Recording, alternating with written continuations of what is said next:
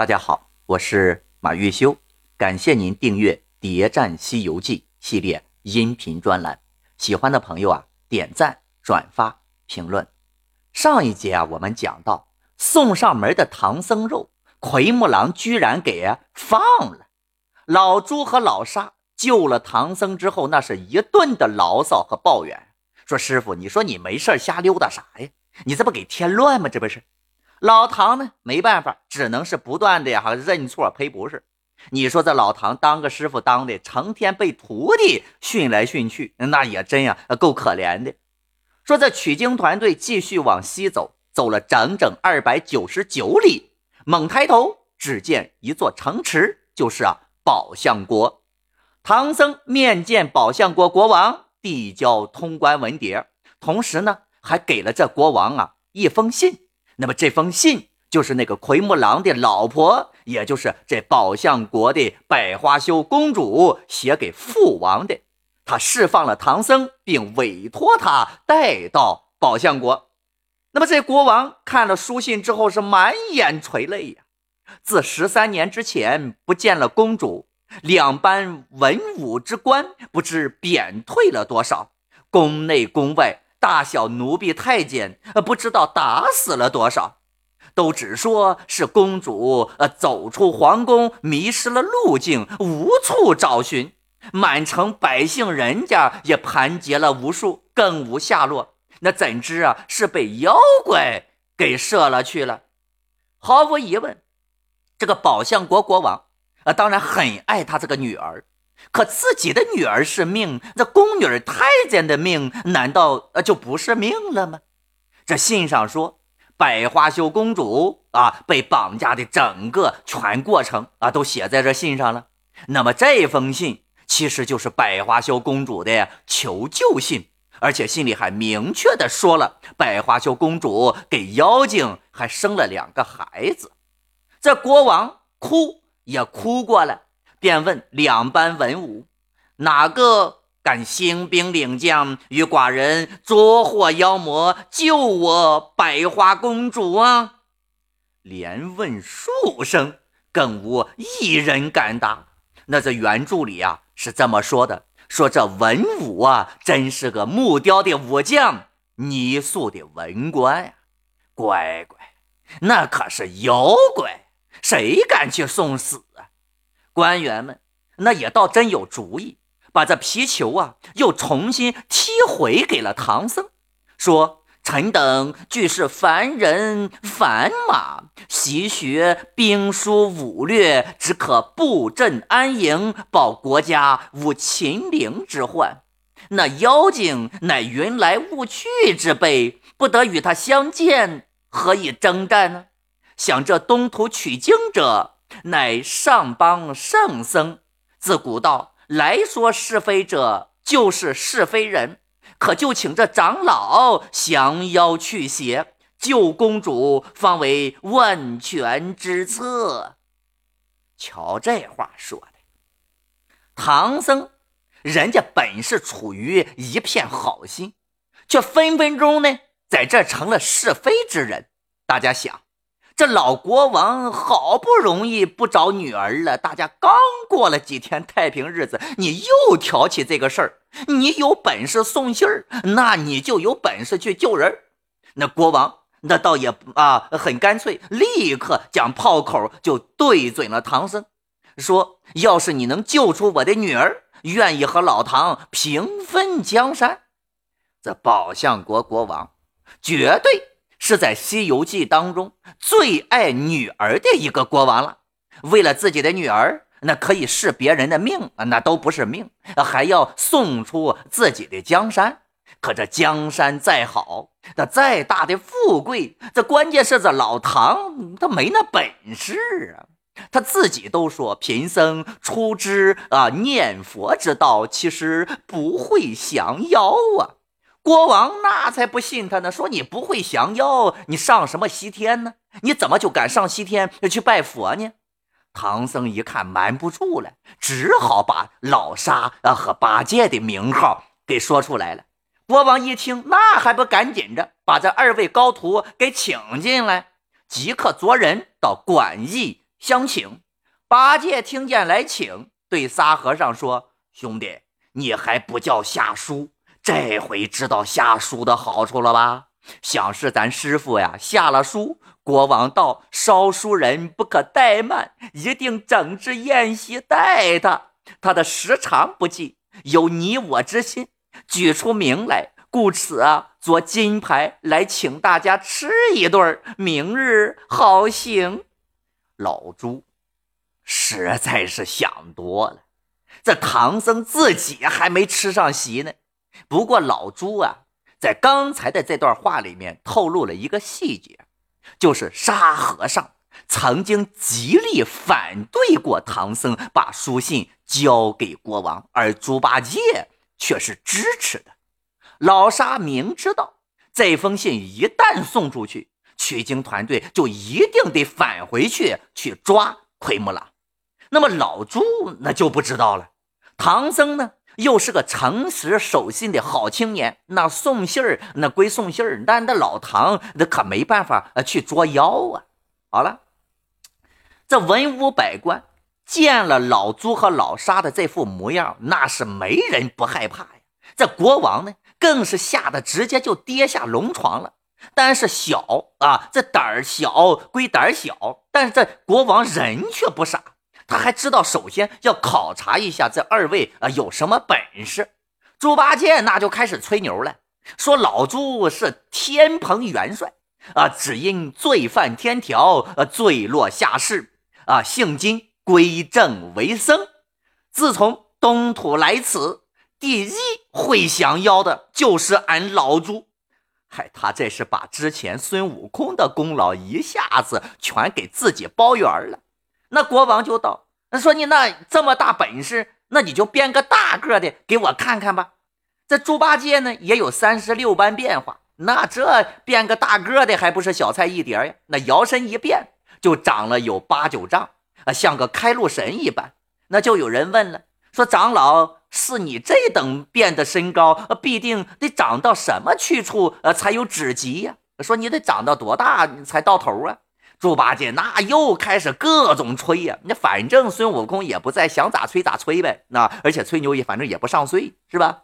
这老猪说，那这得看风啊，东风还行，呃，西风呢也将就，但不能刮南风。啊，若是南风要刮起来，那得把这个青天得给他捅个大窟窿。你看这老猪吹的，那这国王呢一看，就赶紧让老猪说：“你赶紧的吧，收了神通吧。”那就赶紧的哈，哎，收了神通之后，马上就得给老朱啊要敬酒。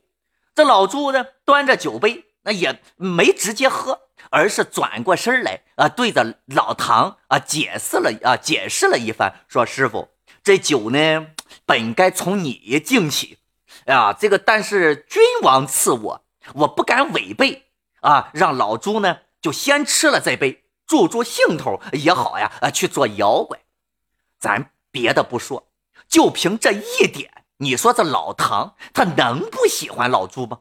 对吧？那眼里那有师傅的徒弟，那才是好徒弟呀。老朱要去救公主，沙和尚呢也喝了唐僧啊递过来的酒啊，让他去协助啊这个老朱。那你说他们俩人能救出百花羞公主吗？奎木狼放了唐僧师徒，本以为这事儿就完了，那可万万没想到的是，这俩人呢，居然又找上门来了。双方一见面，那奎木狼才知道啊，这猪八戒是回来给他要老婆的。那奎木狼一听，那叫一个生气呀，后果很严重。那猪八戒明明其实呃跟孙悟空都能打个几十个回合，但是他跟奎木狼呢打了八九个回合，那就就不不打了，那就不行了。然后呢说老沙你上啊，这就老朱自己呢跑了。那最后的结果是啥呢？最后的结果就是老沙被这个黄袍怪啊，也就是奎木狼给活捉了。更可气的是啥呢？老朱居然跑到一边睡觉，睡着了。那你说这老朱心那可真够大的。而且醒来的时候呢，已经是半夜了，那也就睡了大半天，睡到半夜才醒。那么咱们现在啊，来反过来看看这个猪八戒当上大师兄之后的表现啊，眼瞅着唐僧饿肚子，他去睡觉；眼瞅着沙和尚被抓，他还去睡觉；你说这老朱这葫芦里啊，到底卖的什么药呢？老朱是知道取经路线图的，这个哈上一节我们讲到了。那么他更知道啊，在这个地方啊，黑松林这儿有个奎木狼，但是呢，他并没有绕着走。啊，他明知道奎木狼在这儿，但是他没有绕着走。那那么唐僧自己没走几步啊，就发现了不月洞。呃，可见老朱啊走的这个路线，那其实就是贴着奎木狼的这个家的这个老窝走的。而且在黑松林，老朱出去化缘一去不回，就把老沙和老唐俩人留到这儿。如果此时奎木狼下手的话，那么这个老唐啊，那一定死定了。那不这不就等于是猪八戒等于故意把唐僧放在了奎木狼的什么嘴边上吗？那么只要奎木狼吃了唐僧，不用讲，取经计划那随之就破产了。所以现在啊，真相大白啊，一切真相我们就知道了。老朱第一步先赶走孙悟空，那么第二步就是要把老唐置于死地，彻底毁了取经团队。那么老朱通过自己的演技，成功掩盖了自己的真实目的。老唐呢，还被老朱那骗的是团团转，那真的是被他骗的好苦啊！老朱的计划有意外，当然也有惊喜。意外是啥呢？意外就是奎木狼啊！等在这个老朱出去化缘，把这老沙和老唐单独留到在这个那个时候呢，他竟然没下手啊！这是第一个意外。但惊喜的是啥呢？惊喜的是，哎，这老沙竟然把老唐自己一个人丢下，出去找老朱了。而老唐自己呢，哎，又自投罗网，进了奎木狼的老窝。那这简直就是个哈惊喜。但是更意外的事还在后面。意外的是啥呢？这奎木狼都已经明明抓了呃唐僧了，唐僧自己送上门去了。这奎木狼不但没吃，在最后呢，竟然还把他给放了。老朱。目的没达成，结果呢？因为百花羞公主的这封信，让老朱又一次可以名正言顺的再次去挑衅奎木狼。老朱去救百花羞公主是假，其实就是个幌子。他真正的目的就是去出卖队友啊，让奎木狼故意抓了啊老沙啊，老沙被抓，老朱呢去睡觉，奎木狼就有了第二次。吃唐僧的机会，那么大家要问了，老朱为什么啊？这个他自己没被抓呢？问题就在于，如果他被抓了，他应该怎么逃呢？是吧？那么奎木狼又不知道老朱的身份，万一要把他给弄死了怎么办呢？哎呀，老朱作为一个间谍，那么他首先肯定是要先什么保护好自己啊，然后再说其他的目的。咱们再说老沙。那么老沙虽然被活捉了，但也不是啥坏事，因为他终于成了一次主角。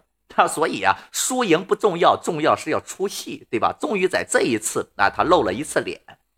那么对于这个取经团队的回马枪，啊，黄袍怪啊，也就是这奎木狼。那么第一个怀疑的对象，那当然就是他自己的老婆，就是百花羞公主啊，出卖了自己。奎木狼那个伤心呀，说我对你这么好，你还想着哈回老家？你说我好不容易把取经团队给打发走了，那现在你又给招回来了，那指着公主那是破口大骂呀，说你这个狼心狗肺啊，狗心的贱妇啊，全没人伦！我当初带你到此，更无半点说话。你穿的紧，呃，戴的金，你缺少东西，我去寻。四时受用，每日情深，你怎么就只能想着你的父母，更无一点夫妇之心呢？那这百花羞公主也不傻啊，说这事儿打死都不能承认呢，就让唐僧啊烧书信的这事儿打死都不能认呢。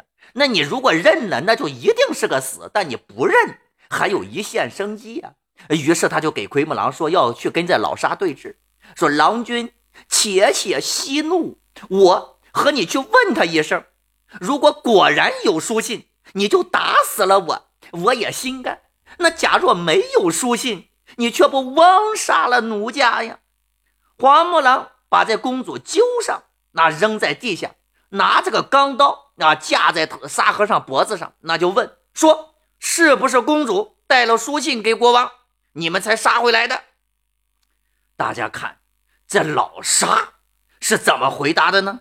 哎，原著里说：“妖怪不要无礼，他有什么书信来？你这等枉他，要害他性命。我们来此问你要公主，有个缘故。只因你把我师傅捉在洞中，我师傅曾看见过公主的模样，及至宝相国倒换官文，那皇帝呀，将公主画影图像前后访问，问我师徒沿途可曾看见。”他的女儿，我师父虽将公主这才说起，国王固知是他儿女赐了我等御酒，叫我等来拿你，要他公主还宫。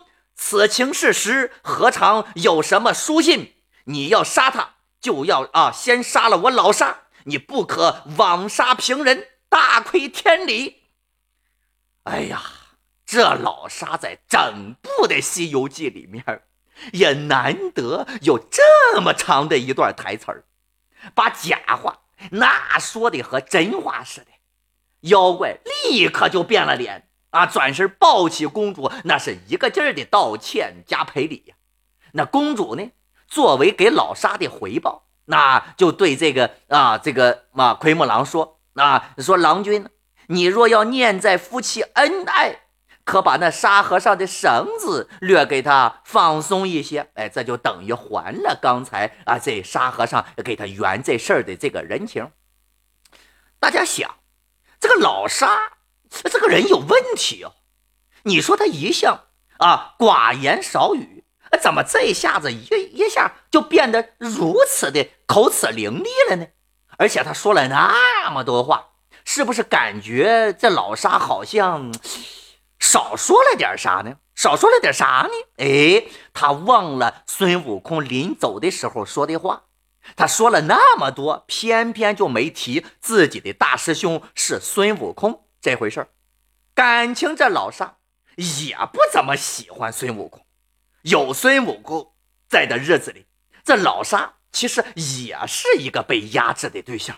打心眼里说，这沙和尚其实也是。啊！支持唐僧把这孙悟空啊给赶走的，不然在孙悟空啊被赶的时候啊，他也不会一句话不说。那么这个沙和尚一直其实把所有的事儿，他都是看得最清楚的一个人。啊，你看他事儿不多做，话呢也不多说，他呀看透了这个世界，但是呢却无法逃离。这个现实的世界，这样或许就是老沙的悲哀吧。关注我，播放下一节，一起为您揭秘西游世界的未解之谜。